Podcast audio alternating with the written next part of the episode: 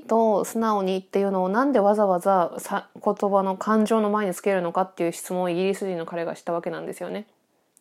で私がその時に自分で考えてみたのはうんとやっぱりあの嬉しいとかすごいとかっていう自分の感情、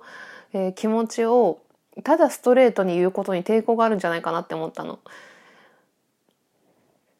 なんかねそのスポーツ選手が例えばメダルをもらった時に「嬉しいです」って言っちゃうとちょっとうんとねなんて言ったらいいのかな素直にをつけた方が謙虚に聞こえませんか？素直に嬉しいですっていうの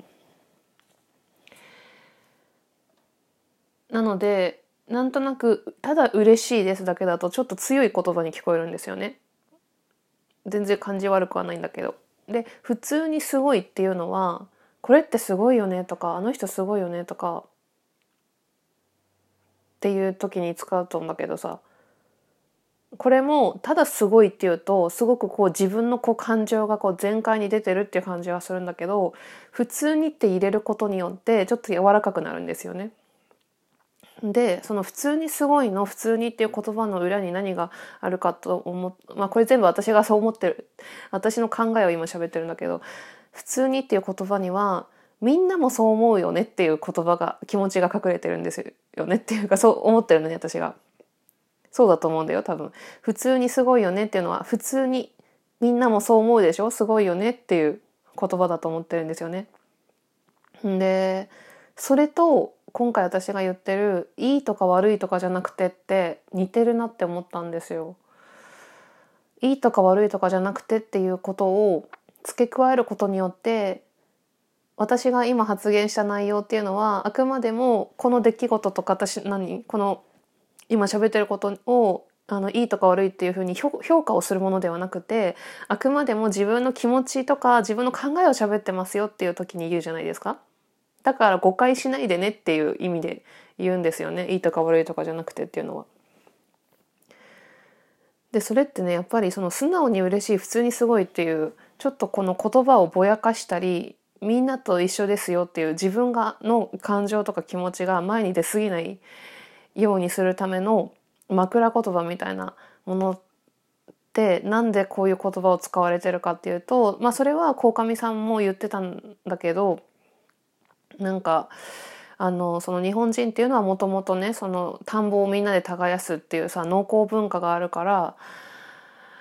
えーと、そのグループで集団行動をするわけですよね集団行動してたわけですよね何万年も前から私たちは日本人のね昔の日本人はね。でだからその集団行動が得意なんですよね。で得意ででなのであんまりこう輪を乱さないようにするためにはみんなと一緒私はみんなと一緒だよっていう感じを昔から出してたみたいなんですよ。っていうまあそれ諸説あるらしいんですけど日本人がその世間体を気にしたりとかその子が弱いというかねあんまり自分の意見をこうはっきりと言えないとかっていうあの裏にはなんかそういう説もあるらしくてでだからそういう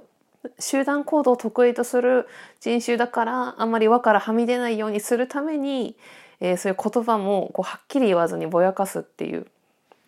ことをしてるんじゃないかっていうあのふうに、まあ、そういう説もあるし私自身もそう思ったんですよねそそのなんだろう鴻上さんの本を答えを見る前にも思ってたのね。ででもなんかさ今これからの時代なんかどんどんその、うん、もう時間があの過ぎてるんであれなんですけど なんかね私が前から言ってる通り組織じゃなくてなんか一人一人の子子というのが大事になっていくっていうふうに思ってるんですよこの時代の流れとして。で私もそういうふうに生きたいっていうふうに思ってるんだけどなのでだからこれからの時代になんかもう素直にとか普通にとかなんかいいとか悪いとかじゃなくてとかそういう私は和を、うんと、調和を乱さずに、えー、みんなとうまくやっていきますよっていうのを見せなくていいんじゃないかなって思ったんですよねもう。うん、だから私はなんかいいとか悪いとかじゃなくてって多分 自分もこのラジオでも言ってるような気がするんだけどそれ言わなくても私はこう思ってますっていうふうに言いたいなって思いましたっていう話です。ああこれちょっと難しいっていうか意味わかりました？なんかすごいあの説明がねすごい今難しいっていうか。うん。まあそうですね、まあ、素直に嬉しい普通にすごいいいとか悪いとかじゃなくてっていう言葉を使うことによって、えー、調和を生み出さずに